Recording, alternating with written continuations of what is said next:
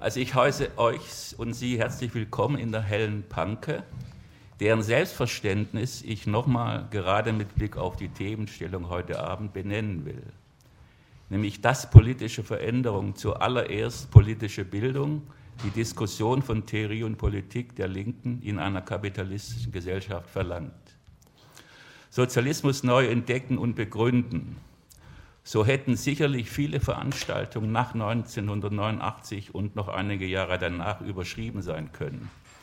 Aber über 30 Jahre später, nachdem die Bundesrepublik 50 Jahre nach Gründung eine sozialistische Partei hat, in anderen europäischen Ländern immer wieder sozialistische Parteien von sich reden machten und international, insbesondere in Lateinamerika, sogar der nicht unbescheidene Topos eines Sozialismus des 21. Jahrhunderts im Kampf gegen neoliberale Hegemonie die Runde machte. Sicherlich, diese Entwicklungen erzählen keine lineare Erfolgsgeschichte. Und wie ihr alle selber wisst, ließen sich genauso gut die Gegenentwicklungen, Niederlagen und Krisen der sozialistischen Bewegung der letzten 30 Jahre auflisten. Dennoch verdichten sich die theoretischen und politischen Diskussionen national wie international um Erneuerungsprozesse, der Sozi Erneuerungsprozesse, die oft etwas unbeholfen mit Sozialismus 2.0 überschrieben werden. Diese geschichtlichen Diskontinuitäten zwischen Aufbruch und Verarbeitung von Rückschlägen, Krisen oder gar Niederlagen sind nicht erst ein Kennzeichen der sozialistischen Bewegung nach der sogenannten Urkatastrophe des 20. Jahrhunderts. Deren Folgewirkung von Spaltung und einer ewigen Politik des Schismas, wie Rosa Luxemburg schon früh weitsichtig bemerkte, betreffen sowohl die europäische Sozialdemokratie wie die Sozialisten und Kommunisten bis heute. Diskontinuität und kritische Revision finden sich schon bei einem frühen Theoretiker des Sozialismus, Karl Marx. 1850 klingt es in seiner Schrift Klassenkämpfe in Frankreich noch ganz optimistisch. Revolutionen sind die Lokomotiven der Geschichte. Sozialismus ist die Permanenzerklärung der Revolution. Zwei Jahre später, dann im 18. Primär des Louis Bonaparte, werden die politisch-theoretischen Implikationen von Sozialismus und Revolutionsauffassung neu justiert. Proletarische Revolution dagegen, also Zitat Marx, wie die des 19. Jahrhunderts kritisieren beständig sich selbst, unterbrechen sich fortwährend in ihrem eigenen Lauf, kommen auf das scheinbar Vollbrachte zurück, um es wieder von neuem anzufangen, verhöhnen grausam gründlich die Halbheiten, Schwächen und Erbärmlichkeiten ihrer ersten Versuche. Der Gast unseres heutigen Abends, Michael Brie, macht sich diese marxische Einsicht zu eigen. In seinem hellblauen Bändchen Sozialismus neu entdecken heißt es gleich zu Beginn, Zitat, es ist meine Überzeugung, dass die sozialistischen Bewegungen der bisherigen Wellen des Sozialismus im 19. und 20. Jahrhundert genau auch deshalb untergingen, weil ihnen ein historisch sehr begrenztes Verständnis von Sozialismus zugrunde lag. Wenn diese Annahme richtig ist, dann ist die Erneuerung des Sozialismus nicht ohne Erneuerung des sozialistischen Prinzips oder des Begriffs von Sozialismus möglich. Damit könnte ich an Michael Brie gleich das Wort übergeben, will aber doch noch ein paar Takte zu seiner Person sagen, die auch biografisch seine politischen, publizistischen Interventionen seit 1989 erklären, aus meiner Sicht erklären. Noch in DDR-Zeiten arbeitete er mit Dieter Klein und anderen am Projekt Moderner Sozialismus, dass im Kern sowohl für die Sozialismusanalyse das unmittelbare Zusammenfallen von individueller wie Gemeininteressen und für die Kapitalismusanalyse die absolute Dominanz der Verwertungsökonomie als einseitig zurückwies. Dieses analytische Beharren auf komplexe Vermittlung und Differenzierungszusammenhänge zieht sich in all seinen Interventionen durch. Daher sein Engagement in der linken Transformationsforschung und der Erschließung der Gedankenwelt von Karl Polanyi für die sozialistische Linke. Und das Ganze immer mit der politischen Intention, die Deutungs- und Strategiefähigkeit der gesellschaftlichen wie parteipolitischen Linken zu stärken. Zuletzt kann ich aus eigenem Leseerlebnis seine hellblauen Bändchen zu Lenin und Luxemburg nur empfehlen. Und zu guter Letzt, Sozialismus neu entdecken, basiert auf Vorlesungen in China auf Michael Bries neues hellblaues Bändchen China Sozialismus neu entdecken, darf man gespannt sein. Michael, du hast das Wort. Es ist ja mal eine missliche Angelegenheit, über Bücher, Bücher, eigene Bücher vorzustellen, weil man eigentlich sagen müsste, Leute, lest diese Bücher und dann könnten wir doch drüber reden. Äh, und Bücher sind ja auch immer, selbst wenn sie so dünn sind wie dieses oder fast dünn sind, äh, immer viel komplexer als das, was man am Abend sagen kann. Ähm, und außerdem ist dieser Titel ähm, Sozialismus neu entdecken natürlich sehr persönlich gemeint. Das ist vor allen Dingen ein persönlicher Anspruch zu sagen, ähm, was bedeutet es für mich heute über Sozialismus nachzudenken. Christoph hat schon kurz über meine Biografie gesprochen. Ja, das, muss, ist ja, teile ich mit Teilen derer, die hier sitzen, im Nachkrieg irgendwie geboren, äh, in die DDR hineingeboren. Äh, und äh, mein Vater war in der Immigration in England gewesen, kam zurück, wollte sozusagen eine andere, nicht kapitalistische, antifaschistische Gesellschaft aufbauen. Und die erste Erschütterung dessen, was für mich Sozialismus ausmachte, war 1968.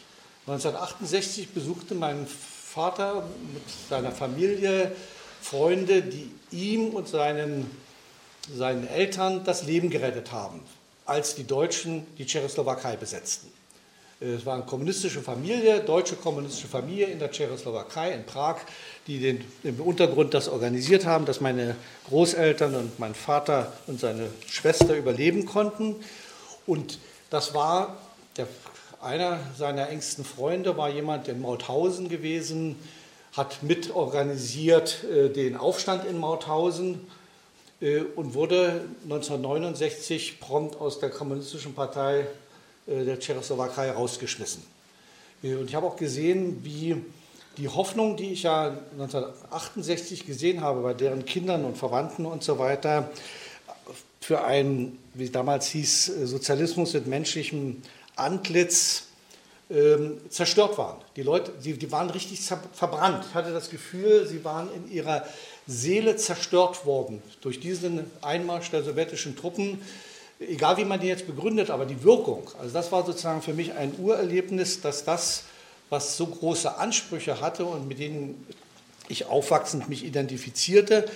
Und dann habe ich ähm, und äh, in, den 70er Jahren, Anfang der 70er Jahre, erst wollte ich Journalist werden, dann habe ich erlebt, wie Journalismus im Staatssozialismus funktioniert. Das war nicht meine Vorstellung von Sozialismus, wäre auch völlig unvereinbar mit dem, was Marx, der junge Marx über Journalismus geschrieben hat, über die freie Presse. Völlig, der völlige Gegensatz. Dann habe ich gesagt, okay, ich studiere jetzt in der Sowjetunion. Ich will diesen Sozialismus verstehen, gehe also dorthin, wo dieser Sozialismus ja herkommt äh, und habe das auch gemacht. Ähm, und ähm, habe gesehen, wie da eine Gesellschaft äh, eigentlich auch erloschen war, dass dort keine Dynamik in dieser Gesellschaft war. Nur noch am Rande sozusagen, bestimmten kulturellen Gruppen noch eine bestimmte Dynamik da war. Ansonsten diese Gesellschaft immer weiter stagnierte. Und dann haben wir eben dieses Projekt gegründet, moderner Sozialismus. Und der, damit komme ich auch zu dem Grundgedanken, der auch dieses Buch prägt. Für uns war die Überlegung, einerseits muss es doch an dieser Idee des Sozialismus etwas dran sein. Da gibt es doch ganz zentrale Werte und Orientierungen, die außerordentlich wichtig sind. Und zugleich hatte ich das Gefühl, dass die Strukturen, mit denen diese Werte umgesetzt werden, zum Scheitern verurteilt sind. Äh, und, äh, äh, und daher dann die Überlegung, sozusagen moderner Sozialismus. Wir müssen institutionell die Errungenschaften von Gesellschaften mit hoher Dynamik aufnehmen. Wir haben, ich habe damals viel russische Literatur über China gelesen. Das, der Reformprozess in China begann ja 1978 schon. Diese ähm, Entwicklungsmöglichkeiten aufgreifen und zugleich sie in einen sozialistischen Zusammenhang einordnen. Äh, und dieses Buch was ich hier vorstelle, ich habe mich auch lange gefragt, will das auch sehr persönlich sagen, ich habe mich gefragt, ob überhaupt irgendjemand mit diesem Buch, und das werden Sie sehen, wenn Sie, falls Sie reingucken sollten, äh, was anfangen kann, weil mich ähm, anders als andere Bücher, die es äh, gibt über, und sehr gute Bücher über Sozialismus, auch neuere Bücher, ich erinnere an äh, das Buch von Klaus Dörrer, ähm, Die Utopie des Sozialismus oder von Zelig, Wir Untoten des Kapitalismus oder dein Buch, ähm, äh, Hans, über das rote Grün, es gibt sehr gute Bücher über konkrete Zusammenhänge, wie anders diese heutige Gesellschaft gestaltet werden kann, wie Verkehrssysteme umgebaut werden sollen, Energiesysteme umgebaut werden können, wie über Transformationsräte demokratisch Umbauprozesse organisiert werden. Und zugleich habe ich das Gefühl, auch natürlich auch vor dem Hintergrund der äh, Konflikte in der Partei Die Linke und überhaupt in der politischen und gesellschaftlichen Linken in Deutschland, auch da ist eine ungeheure Zerrissenheit. Und ich habe mich gefragt, worin liegt eigentlich der Grund für diese Zerrissenheit, wie gesagt, die mich seit meiner Jugend äh, umtreibt. Ähm, wo liegt der? Ähm, und dann habe ich bei Ernst Bloch ein Zitat gefunden. Bei Ernst Bloch, der ja auch wiederum einer war, der diese Zerrissenheit mit ausgeprägt hat. Ich gehe dann auch kurz auf Ernst Bloch ein, der dann aus der Emigration in den USA nach äh, Ostdeutschland, die DDR zurückkehrte, dort lehrte, dann Lehrverbot bekam äh, und dann äh, nach Westdeutschland emigriert ist, faktisch. Und ähm, ein ganz wichtiges Buch, glaube ich, zentrales Buch geschrieben hat in dieser Zeit, Naturrecht und menschliche Würde. Äh, der schreibt ähm, unter anderem Folgendes. Kein Verändern geschieht ohne Begriff. Dieser Begriff ist der Generalstab gerade der Umwälzung und also der möglichen Ankunft. Und dann wieder typisch Bloch, Blochsches, damit diese Ankunft nicht woanders ankomme, als in dem Meinen des Rechten gemeint. Ja, ich bitte also zu entschuldigen, diese Sprache von Bloch ist schwer verständlich, aber er hatte ja genau diese Verkehrung erlebt. Ja, und er meint offensichtlich, er geht davon aus, dass dass diese Verirrung und auch das, was er als Stalinismus gesehen hat, nämlich die, die Aufgabe des liberalen Erbes im Sozialismus, das hat ihn in diesem Buch Naturrecht und menschliche Würde ja vor allen Dingen umgetrieben. Er hat gesagt, wir brauchen das kommunistische Erbe, aber wir dürfen auch auf das liberale Erbe der Würde des Einzelnen, der Entfaltungsmöglichkeiten des Einzelnen nicht verzichten.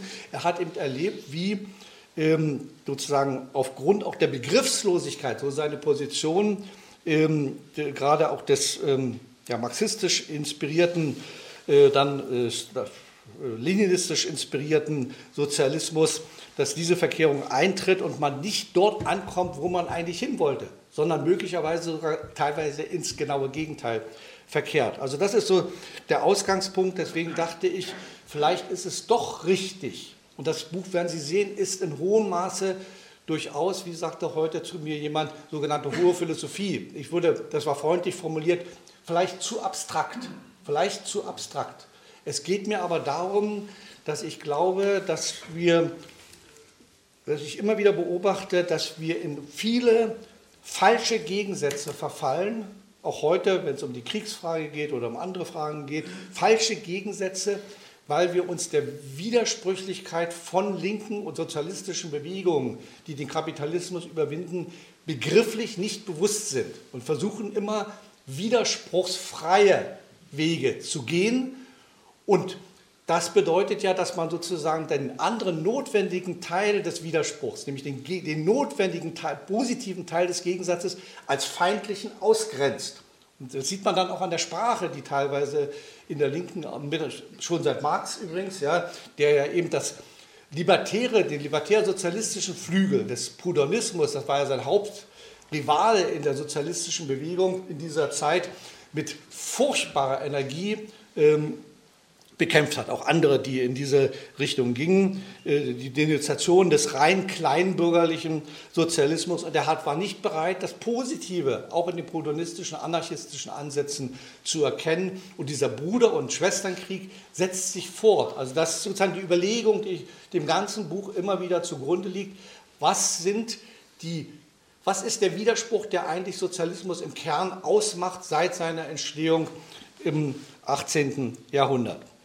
Ähm, ich gehe dann auch ein auf die Frage, dass wer über, die, über Sozialismus redet und nicht über, auch gleichzeitig auch über die Stärken des Kapitalismus, sollte vom Sozialismus eigentlich schweigen, denn das ist ja eine Grunderfahrung, die wir haben. Wir waren, wir waren uns der Stärken nicht bewusst, anders als zum Beispiel die chinesische Partei, die versucht hat, diese Stärken aufzugreifen und in ihr, wie auch immer genannt, das sozialistische System zu integrieren und daher Entwicklungs fähig geworden ist. Ja, äh, okay, äh, das ist sozusagen dann der Gegenstand des Buches, was hoffentlich im Frühling jetzt noch erscheint. Es sollte eigentlich ein Kapitel in dem ersten Buch werden, aber China ist halt ein Elefant und es wurde zwar kein Elefantenbuch, aber äh, zumindest nicht einfach nur ein Kapitel. So, das Zweite, worauf ich kurz eingehen will, ist als, Vor als, als Bemerkung, ist ähm, 1987 begann das ähm, Jugendforschungsinstitut der DDR äh, eine sogenannte Längsschnittstudie. Dann heißt, heißt, man hat begonnen, junge Leute, die waren damals so 15 Jahre alt, zu befragen zu Fragen der Zeit.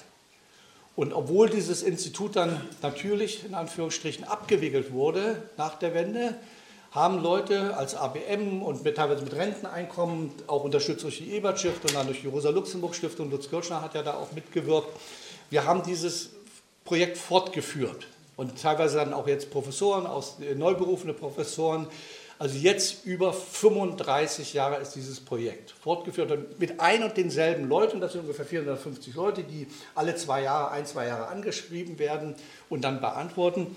Und eine der Standardfragen, zumindest seit 1990, ist natürlich, was fandet ihr gut bzw. schlecht an der DDR und was findet ihr gut bzw. schlecht an der Bundesrepublik Deutschland? Ähm, und das ist nicht überraschend. Moment. Ja, das ist nicht überraschend. Sie sehen das, klar. Ähm, heute ist besser, das sind die roten Balken, Hätte man auch blau machen können, okay, aber Google wollte es offensichtlich so rum. Ähm, Möglichkeiten der Selbsterfaltung. Persönliche Freiheit, nicht ganz so hoch, äh, aber immerhin doch demokratische Mitbestimmung, äh, sieht besser aus. Und dann sehen Sie aber die blauen Balken bei der Frage soziale Sicherheit, Verhältnis der Menschen, Betreuung der Kinder, soziale Gerechtigkeit, da aber wieder auch nicht ganz so hoch. Also man könnte sagen, die Leute, die da befragt werden, äh, haben ein polarisiertes Bild auf das, was eine gute Gesellschaft, also was, was diese beiden Gesellschaften sind. Wo die eine Gesellschaft sozusagen strahlt und leuchtet und gut ist, ist die andere schlecht und umgekehrt. Ja, das sind sozusagen konträre äh, Fixbilder. Und dahinter steht natürlich auch die Frage, was ist denn für diese Generation, aber vielleicht meines Erachtens insgesamt, was ist denn eine gute Gesellschaft? Was macht denn eine gute Gesellschaft aus? Und das ist sozusagen auch in gewisser Hinsicht die, die Alltagsdimension dessen, was das ganze Buch ausmacht, äh, nämlich die These, eine gute Gesellschaft hat sozusagen zwei, zwei Gravitationszentren. Das eine, das eine Gravitationszentrum ist freie Entwicklung der Einzelnen, Möglichkeiten, sich zu entfalten, eigenständig einzubringen in die Gesellschaft, auch ausgehend davon, sie äh, eigenständig zu verändern. Also diese Dimension des der individuellen Freiheit, der menschlichen Würde des Einzelnen. Und zugleich die, die zweite Gravitationszentrum ist, es geht auch und genauso wichtig oder manchmal wichtiger in bestimmten Zeiten, manchmal weniger wichtig, es geht um die gemeinschaftlichen Grundlagen des Lebens. Also ein gutes Bildungssystem, ein gutes Gesundheitssystem, Erhaltung der Naturbedingungen des menschlichen Lebens als gemeinschaftliche Grundlage. Äh, und diese beiden Pole sozusagen machen ein, wenn man die zusammenkriegt, wenn man die in den, ein solidarisches Verhältnis, ein sich wechselseitig ähm, verstärkendes Verhältnis bringt, dann haben wir es mit einer, dann sind wir auf dem Wege, sagen wir mal so, zu einer guten oder besseren Gesellschaft. Und was heute eben kritisiert wird, wir sehen das ja bei der, bei der Frage der Ökologie im besonderen Maße, aber man könnte viele andere Beispiele äh, sehen, Verkehr hier in dieser Stadt und so weiter, Wohnen, ja, was heute vor allen Dingen kritisiert ist, ist eben, dass die gemeinschaftlichen Grundlagen dem Kapital ausgeliefert werden, der Kapitalverwertung untergeordnet werden und damit natürlich zugleich auch die Freiheitsmöglichkeiten der Einzelnen, gerade derer, die sozial äh, in lohnabhängigen Verhältnissen sind, schwächer äh, gestellt sind, beschränkt werden. Ja, also sozusagen, dass die ohne starke gemeinschaftliche Grundlagen gibt es keine individuelle Freiheit und ohne individuelle Freiheit würden die Erhaltung der gemeinschaftlichen Grundlagen und auch ihre Entwicklung zu einer Diktatur über die Menschen. Das ist sozusagen die Grunderfahrung, die diese Generation hier teilt. Ähm, und ich habe dann einfach Folgendes gemacht äh, und das versucht nachzukonstruieren. Das ist sozusagen wirklich ein, ein Versuchen auf den Begriff zu bringen. Ich habe dann ähm, Folgendes gemacht und das will ich einfach nur kurz ähm, andeuten. Ich habe, ich habe gesagt, na gut, ähm, ein Kapitel in diesem Buch ist, ich versuche mich auseinanderzusetzen mit der Marxischen Lösung des Sozialismusproblems. Das will ich jetzt hier nicht ausführen, das geht vor allen Dingen auf die Judenfrage zurück, wo Marx ausgehend von der Hegelischen Philosophie und ausgehend von seinen Erfahrungen mit dem bürgerlich-preußischen Kapitalismus, der da entsteht, äh, deutlich macht, äh, diese bürgerliche Gesellschaft ist durch Klassenantagonismen geprägt und, und, und, führt zu Entfremdung und Zerstörung und sucht dann nach einer kommunistischen Lösung oder sozialistischen Lösung, anfangs einer sozialistischen Lösung und folgt dann in gewisser Hinsicht Rousseau, ähm, ähm, indem er sagt, naja, um diese, um diese, Problem, diese Widersprüche, diese Antagonismen der bürgerlichen Gesellschaft aufzuheben, müssen wir alle unsere gesellschaftlichen Kräfte, die wir entfremdet haben, in Form des Kapitals, in Form der Bürokratie, in Form der Religion, in uns zurücknehmen. Und dafür hat er eine doppelte Lösung. Das macht den marxischen Kommunismus aus. Erstens, die Lösung ist bei ihm, wir überführen faktisch alles in Gemeineigentum. Also unterrichten, das sagt er dann später, eine Richtung einer Diktatur des Proletariats, also eine Richtung einer Diktatur des Gesamtwillens mit dem Ziel, und da kommt dann sozusagen, also sozusagen die kommunistische Seite bei Marx, mit dem Ziel, die Gesellschaft so umzugestalten, dass sich dann alle frei entwickeln können. Ja, das ist sozusagen seine Überlegung. Über sozusagen die kommunistische Diktatur zur völligen Freiheit des Einzelnen zu kommen. Das ist seine, seine Lösung.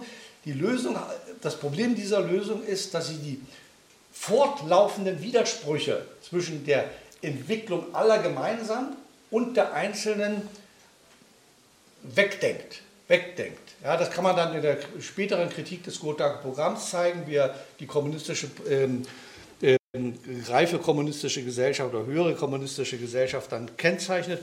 Eigentlich als widerspruchsfrei, weil die Bedingungen sind dann so, dass wenn man zum gemeinschaftlichen beiträgt, zugleich sich völlig frei entwickelt und indem man sich frei entwickelt, völlig äh, zum gemeinschaftlichen beiträgt. Aber das ist ein, da, da das nicht aufgeht, ähm, äh, kommt es dann, dass äh, auch, auch, in der Geschichte des Sozialismus, des sowjetischen Sozialismus, anderer Sozialismen zu, ähm, zu starken Konflikten, zu diktatorischen Formen oder zu Zerfallsprozessen. So, und ich habe jetzt mich dann trotzdem aber in anderer Hinsicht an Marx orientiert. Ich habe mich gefragt, wie denkt denn Marx die kapitalistische Gesellschaft? Eines der, also erstens beginnt er mit, dem, mit der Ware als dem Reichtum. Das kennen wir alle. Ja? Also, also zumindest äh, sei es, indem man das Kapital gelesen hat oder sei es, dass man in einen Supermarkt geht. Die Welt als Anhäufung von Waren. Ja, also ich finde es immer noch erschütternd, wenn ich irgendwo reingehe, in einem größeren Supermarkt, ich werde jetzt keine Namen nennen, äh, 10.000 verschiedene Waren sind in einem Supermarkt zu finden. Man kann sich also vorstellen, wenn man jedes Tag eine andere Ware, ein, jetzt nicht also Butter, diese Art von Butter, diese Art von Butter, diese Art von Butter, diese Art von Margarine, dann bräuchte man 30 Jahre ja, und hätte gerade mal dann sozusagen das Warensortiment, was aber in der ganzen Zeit ständig umgewälzt wurde. Das ist sozusagen, Marx sagt, Elementarform der bürgerlichen Gesellschaft ist die Ware. Das kann man, un, das ist heute viel mehr natürlich anschaulich als zu Marxischen Zeiten und da war es schon beeindruckend. So, da habe ich mich gefragt, welches ist denn die Form von Reichtum einer guten Gesellschaft und habe dann angeknüpft an das, was ich schon gesagt habe, nämlich diese Umfragen. Ein Reichtum einer guten Gesellschaft äh, erscheint eben auch scheint eben doppelt im Reichtum der Möglichkeiten freier individueller Entwicklung in allen verschiedenen Formen und zugleich in dem Reichtum der gemeinschaftlichen Güter, die wir äh, erzeugen und die diese äh, Freiheit überhaupt erst möglich machen. Und versuche dann, das, äh, Marx macht ja Folgendes, er macht, äh, geht von der Ware aus, kommt zum Geld und sagt dann, da erfolgt eine Verkehrung, weil der Kapitalismus, im Kapitalismus das Geld, das ja eigentlich die Warenzirkulation vermitteln soll, zum Beherrscher der Warenwelt wird. Also die, das ist seine Formel. Geld, Kapital, Geld wird dann zum Kapital, wenn es sich über die Waren hinaus selber vermehrt. Selbstverwertung des Wertes. Ja, und dann nimmt er diese ganz einfache Formel, die er erfindet, die immer wieder in allen möglichen, auch bürgerlichen Textbüchern auftaucht.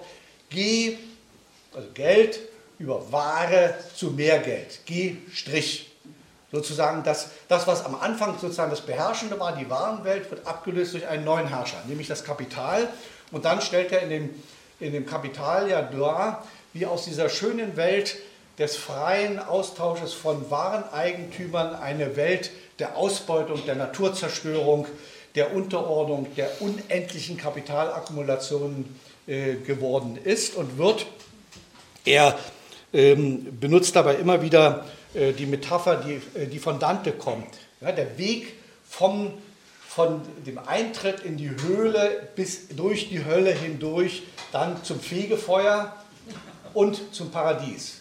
Ja, die, man, man kann das Kapital durchaus auch lesen als genau an Dante orientiert. Ähm, ein sehr schönes Buch darüber, ähm, der das versucht nachzuweisen.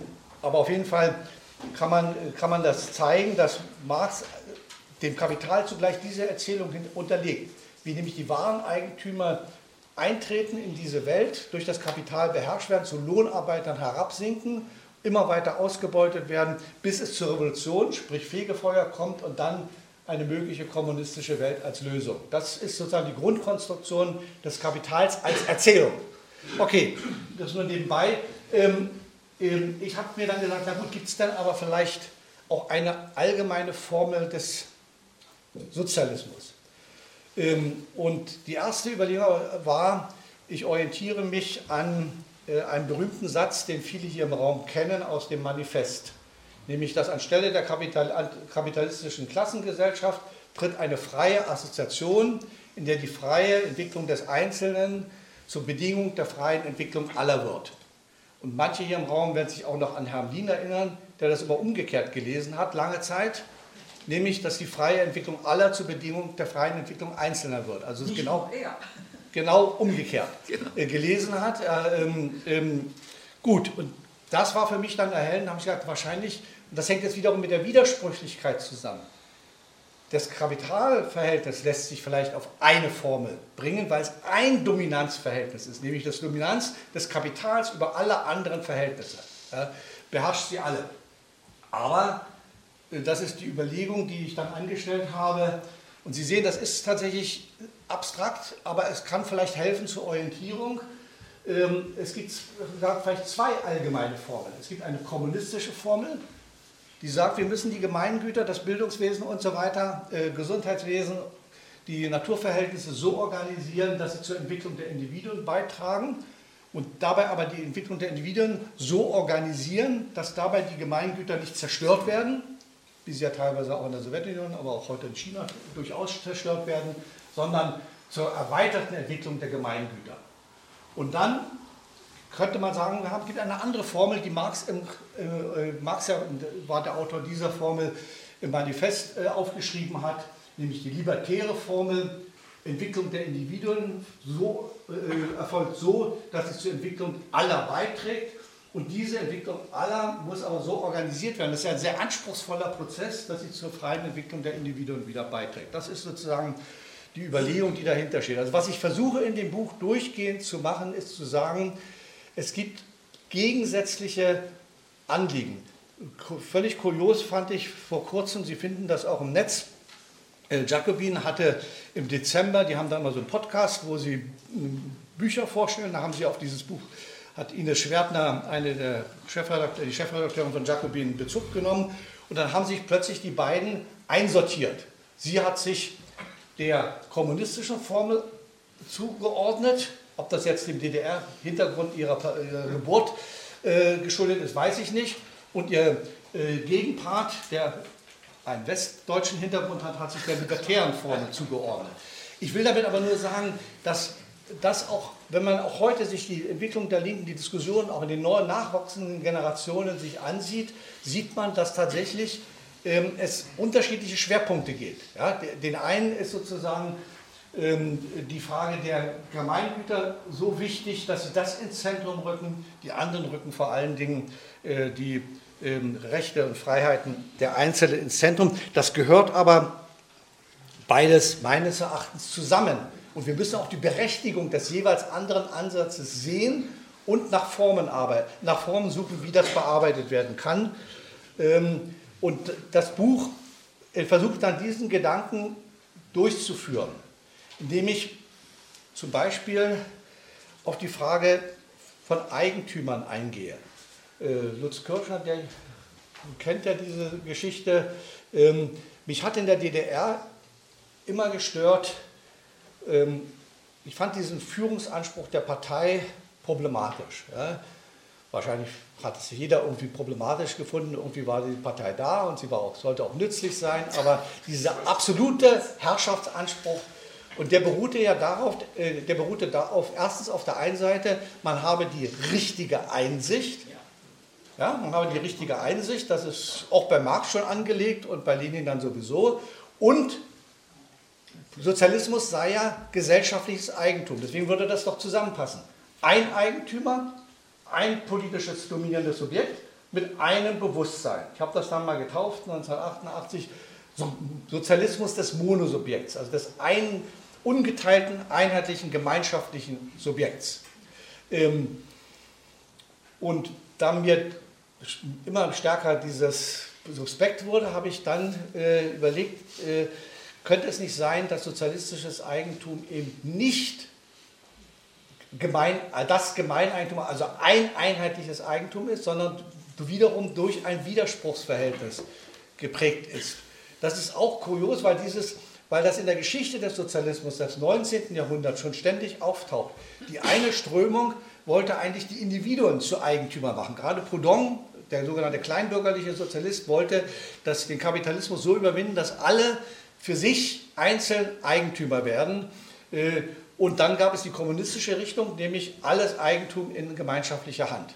Beides ist historisch gescheitert. Aber vielleicht ist es richtig zu sagen, was ist denn Eigentum? Eigentum ist ja ähm, nicht unbedingt die konkrete Besitzform. Also zum Beispiel, wer besitzt diese, diese Räume hier?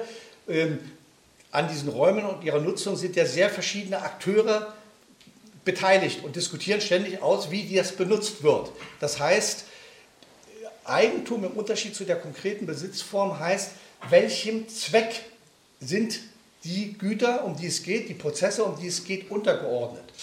Und wenn das richtig ist mit der kommunistischen und der libertären Formel, dann gibt es eigentlich im Sozialismus zwei Eigentumspole. Das eine, die, die freien Individuen, die ihre eigene freie Entwicklung als eigentlichen Zweck setzen wollen und zugleich wir alle gemeinsam, die wir die gemeinschaftlichen Bedingungen unseres Lebens als äh, Zweck der, des Ganzen äh, ansehen. Und insofern gibt es dann auch immer wieder gegensätzliche Tendenzen im, im Eigentum. Ähm, und das bedeutet dann aber auch, dass die Besitzformen, man hat ja immer versucht, die Lösung im Sozialismus zu finden, die Besitzform, die alle diese Probleme löst.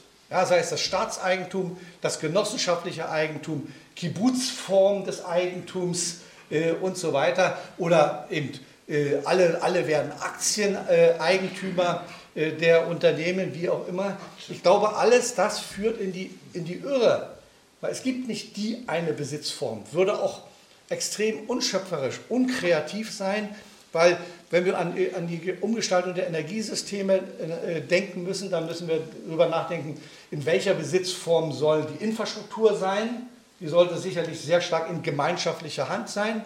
In welchem, äh, in welchem Besitz sollten die Daten sein? Die sollten sicherlich sehr stark öffentlich ähm, genutzbar sind. In welchem, welchen Besitzform sollten die einzelnen Solardächer oder anderen Formen sein? Also eine Komplexität von Besitzformen ist notwendig. Immer mit dem Ziel, diese Formen und die gegensätzlichen, also auch widersprüchlichen, sagen wir mal so, widersprüchlichen Eigentumsinteressen ähm, auszutragen. Und das Ganze ähm, habe ich dann versucht in diesem Buch ähm, zu einem sehr komplexen Schema zu entwickeln, will das hier auch nicht weiter ausführen. Ich äh, werde einiges kurz dazu sagen. Der Gedanke ist eben in diesem Buch nicht, da wie gesagt, da gibt es wunderbare Bücher, viel bessere als ich jemals schreiben könnte, viel einsichtigere, ähm, ähm, nicht zu sagen, so oder so oder so muss es, müssen diese oder jene Prozesse gestaltet werden. Wir sehen ja allein in den politischen Reformen in Lateinamerika, in äh, China, in, auch in Deutschland gibt es völlig unterschiedliche Vorstellungen, wie man äh, das, Gemein, das politische Gemeinwesen umgestalten sollte, sondern mein Anliegen war, zu versuchen, eine Art Rahmen, einen Rahmen, der diese Widersprüchlichkeit, die dabei gedacht werden muss, die dabei bearbeitet werden muss, wie, die, äh, wie diese visualisiert oder überhaupt gedacht werden kann. Deswegen neige ich dann auch stark zu Schemata, um die gegensätzlichen oder auch komplexen Dinge zu strukturieren, weil ich glaube, äh, wie gesagt, eine der Hauptschwierigkeiten, die wir in der linken, gesellschaftlichen Linken in den verschiedensten Facetten haben, ist, dass wir versuchen, uns dieser Komplexität und Widersprüchlichkeit zu entziehen und uns dann auf, auf die eine oder andere Seite schlagen und dann gegeneinander losgehen. Also deswegen die Überlegung, also äh, äh zwei Bezugspunkte, das ist dann der, der Punkt 1, also als Eigentümerbezugspunkte die Individuen in der Pluralität ihrer Lebenswelt, zweitens äh, die gemeinschaftlichen Formen inklusive auch der äh, Naturformen, die, die eben bereit, aus denen heraus genommen werden. Alle Ressourcen, die wir nutzen im sozialen Bereich, im wirtschaftlichen Bereich, im kulturellen Bereich, im politischen Bereich, die wir, das ist der Punkt 2, und dann über, äh, eingeordnet werden in verschiedene, ich habe es hier geschrieben, sorgende, fürsorgende, gütererzeugende, güterbereitstellende wirtschaftliche Unternehmen im Stakeholderbesitz, also wo die, die ein legitimes an, äh, Anliegen haben an der Nutzung dieser Güter. Das sieht ja sehr unterschiedlich aus. In einem, einem äh, äh, energieerzeugenden Betrieb sind es natürlich die Nutzer der Energieerzeugung, es sind die dort Beschäftigten, es sind die, die äh, von den äh, Umweltbedingungen äh, entweder geschädigt oder Nutzen davon haben und so weiter. Es sind die Kommunen, in denen das stattfindet. Und also eine Komplexität von Akteuren, die Stakeholder eines solchen Besitzes sind, der eben nicht mehr der Kapitalverwertung prima untergeordnet ist, sondern den, ähm, den ähm, zwei Eigentümerzielen. Das Problem ist dann, ähm, daraus ergeben sich dann auch unterschiedliche, das ist dann hier der Punkt 3, unterschiedliche Güterformen, über die man sich klar werden muss. Es gibt öffentliche Güter, wie vor allen Dingen Wissen. Wissen ist ein Gut, dessen größtmögliche Nutzung, den größtmöglichen Nutzen auch für alle bringt. Ja? Äh, das ist also ein öffentliches Gut.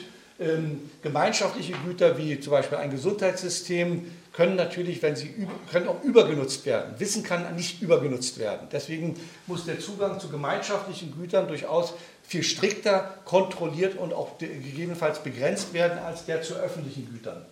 Dann gibt es eben diese Unternehmen, die äh, verschiedenste äh, Ressourcen kombinieren sollen, äh, um sie ähm, auch innovativ, unternehmerisch äh, weiterzuentwickeln. Und es gibt die Güter, die Kleingruppen, Familien, Partnerschaften äh, und so weiter zugehörig sind, individuelle Güter, äh, die, wo der Zugang noch viel stärker begrenzt wird. Ähm, also was, worum es mir ging in dem Buch ist, deutlich zu machen, wer die Frage nach einer alternativen Gesellschaft stellt, muss sich dieser Widersprüchlichkeit bewusst werden, er muss sich ausgehend davon der Komplexität bewusst werden, muss das als Chance sehen, dass damit ja auch ein ungeheurer Raum von Kreativität, von Erfindungsgeist äh, möglich ist, von demokratischer Aushandlung, die dann auch gefordert ist, die außerordentlich auch anspruchsvoll ist. Und damit komme ich zu einem äh, letzten Punkt, der hier unter sechs genannt ist, der Wille der vielen und der Gemeinwille. Das ist sicherlich auch äh, der problematischste Teil fast dieses Buches, würde ich sagen, weil ähm, da verweise ich auf Rousseau. Rousseau ist für mich dabei ein, ein äh, absoluter Sch, äh, Schnittpunkt, weil Rousseau schrieb einen Artikel über die politische Ökonomie für die Enzyklopädie von Diderot und Co. Und dabei stieß er auf folgendes Problem. Es ist auch nicht zufällig, dass er im Zusammenhang mit der politischen Ökonomie darauf stieß weil er sagte, wir haben ja die Situation, dass die Wirtschaft eines Landes zugleich ein riesiger, komplexer Gesamtzusammenhang ist, so wie er sich im 18. Jahrhundert zunehmend herausbildete, dann durch die Physiokraten auch visualisiert wurde in ihren Reproduktionszusammenhängen, dann ähm, Adam Smith und Co. Äh, erkannt wurde, also ein gesamtgesellschaftlicher Reproduktionszusammenhang, der sich völlig unterscheidet von den Wirtschaften der Hauswirtschaft, die man hat, von den Wirtschaften äh, im, äh, für, für den Markt und so weiter und so fort. Und da stößt er drauf. Wir haben also solche unterschiedlichen Reproduktionszusammenhänge, gesamtgesellschaftliche bis äh, familiäre. Äh, und dann zeigt sich aber auch, dass es offensichtlich einen unterschiedlichen Willen gibt nämlich ein Willen bezogen auf das gesamtgesellschaftliche Ganze. Ja, ich muss ja den Staatshaushalt organisieren, ich muss Steuern, Einnahmen, Ausgaben organisieren, ich muss entsprechende Regelungen treffen. Da geht es um den Willen aller für ihn. Äh, auch wenn er Meinung ist, dass in seiner Zeit in Frankreich, aber überall, nicht nur in Frankreich, die Menschen in, in Ketten liegen, weil der Wille der vielen usurpiert wurde durch äh, die Monarchen, die vor allen Dingen ihr eigenes Interesse äh, verfolgen und nicht das aller gemeinsam. Und dann sagt er aber davon unterscheidend gibt es natürlich den Willen der vielen. Äh, gegenwärtig hier auf den Straßen von Berlin knallen diese beiden Willen aufeinander. Da haben wir den Willen der Auto, vielen Autofahrer, ja, völlig legitim, die natürlich durch die Stadt fahren.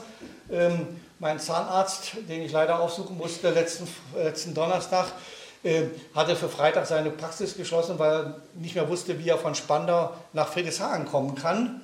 Ja, weil äh, die Straßen sind voll, die S-Bahn wurde gerade bestreikt. Ja. Fürs Fahrrad sind 40 Kilometer auch ein bisschen weit. Äh, also er schloss sozusagen, das, also der Wille der vielen. Ne? Äh, vielen Autofahrer, die dann anfangen, Klimaaktivisten von der Straße zu zerren. Und die Klimaaktivisten, die sagen, wir vertreten den Willen aller gemeinsam, den gemeinschaftlichen Willen. Ihr müsst auch endlich begreifen, dass auf diese Weise, wie das hier läuft, mit Verkehr und so weiter, die, das gemeinschaftliche Leben einfach unmöglich wird. Da knallt das aufeinander. Wir haben vor kurzem, vor zwei Jahren, einen, ich glaube vor zwei Jahren war das, einen Beschluss des Bundesverfassungsgerichts gehabt, wo äh, plötzlich mit Verweis auf die Freiheit der Klagenden, das waren junge Klagende, die gegen die Klima Gesetzgebung äh, äh, angegangen sind. Man hat gesagt, äh, die Begründung deines Bundesverfassungsrechts, die den weitgehend Recht gegeben hat, war, diese Art von Klimagesetzgebung schränkt die Freiheit dieser Leute in 30 oder 40 Jahren unzumutbar ein. Man könnte auch noch weitergehen, die können auch tot sein, aber da, so weit wollte man sich vom Liberalen nun doch nicht trennen, hat das also auf die Lebenszeit der Klagenden äh, beschränkt im hohen Maße. Aber dahinter steht, bis hin zu der Aussage, es könnte ja auch sein, dass jemand klagt gegen die Wirtschaftspolitik oder Klimapolitik mit Verweis auf Menschen außerhalb Deutschlands. Auch das wäre durchaus, sagt das Bundesverfassungsgericht, statthaft. Die fordern faktisch auf, dass plötzlich Klagen kommen mit Verweis auf, eigentlich auf den Gemeinwillen, auch wenn sie das dann in liberaler Form ausdrücken. Aber dahinter stehen natürlich die gemeinschaftlichen Lebensinteressen der vielen. Und eine der Hauptfragen, die wir eben haben, ist, das politische System ist vor allen Dingen am Willen der vielen orientiert, aber natürlich gebrochen durch die Dominanz der Kapitalmächte, also insofern auch wiederum oligarchisch überformt, oligarchisch äh, geprägt. Es geht dann doch wieder äh, primär um die Interessen weniger äh, oder geringerer Truppen, Gruppen der, der äh, der vielen Einzelnen, aber insgesamt das Wahlsystem und so weiter, die Hauptformen der liberalen Demokratie stärken, wenn überhaupt, die Interessen der Einzelnen als Einzelne, aber nicht die Interessen der Einzelnen als Teile eines Gemeinschaftlichen. Ähm, das versucht dann, das hat sozusagen historisch, deswegen kommt ja die Idee der Diktatur des Proletariats. Wir müssen auch gegen die Interessen der Einzelnen das gemeinschaftliche Organisieren, eine gewisse äh, Babeuf und dann noch Marx in Form der Diktatur des Preis, als gemeinschaftliches Interesse. Das sollte man auch nicht einfach wegwischen mit dem Verweis, das ist doch nur Diktatur. Dahinter bestand die berechtigte Frage, wie organisieren wir umfassende gesellschaftliche Transformationsprozesse? Jetzt in der Klimafrage, in der Frage globaler Gerechtigkeit, in der Frage der Erhalt der Arbeitsplätze, äh, guter Arbeit in Deutschland und in anderen europäischen Ländern, tritt das ja geradezu in den Vordergrund.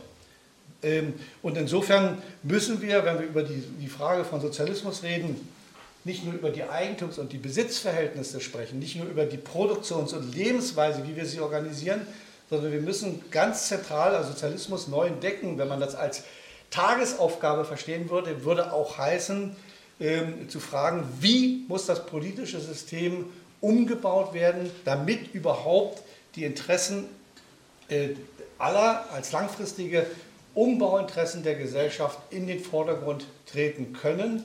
Denn bisher blockiert genau dieses politische System im sehr hohen Maße solche äh, Umbauprozesse, vor allen Dingen dann, wenn sie verlangen würden, äh, Kapitalverwertungsinteressen äh, oder Lobbyinteressen oder Autofahrerinteressen in den Hintergrund treten zu lassen. Ja, bei 45 Millionen Autos ist es klar, ähm, wie stark äh, das Autofahrerinteresse in dieser Gesellschaft ist. Äh, gut, das ist sozusagen, damit komme ich auch zum Schluss.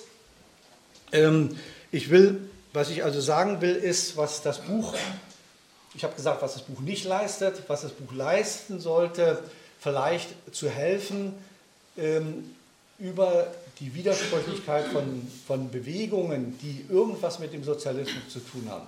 Siehe Fridays for Future, siehe Teile der Gewerkschaften, siehe ähm, äh, Bewegungen, die sich für globale Gerechtigkeit einsetzen, äh, dass man begreift, welche Widersprüche, in welcher Form werden in diesen Bewegungen ausgetragen und wie kann man dazu beitragen, dass sie solidarisch ausgetragen werden. Also das ist sozusagen das sehr begrenzte, sehr eingeschränkte Ziel dieses Buches dafür, sozusagen so eine Art Handwerkskasten ein bisschen äh, zur Verfügung zu stellen. Danke.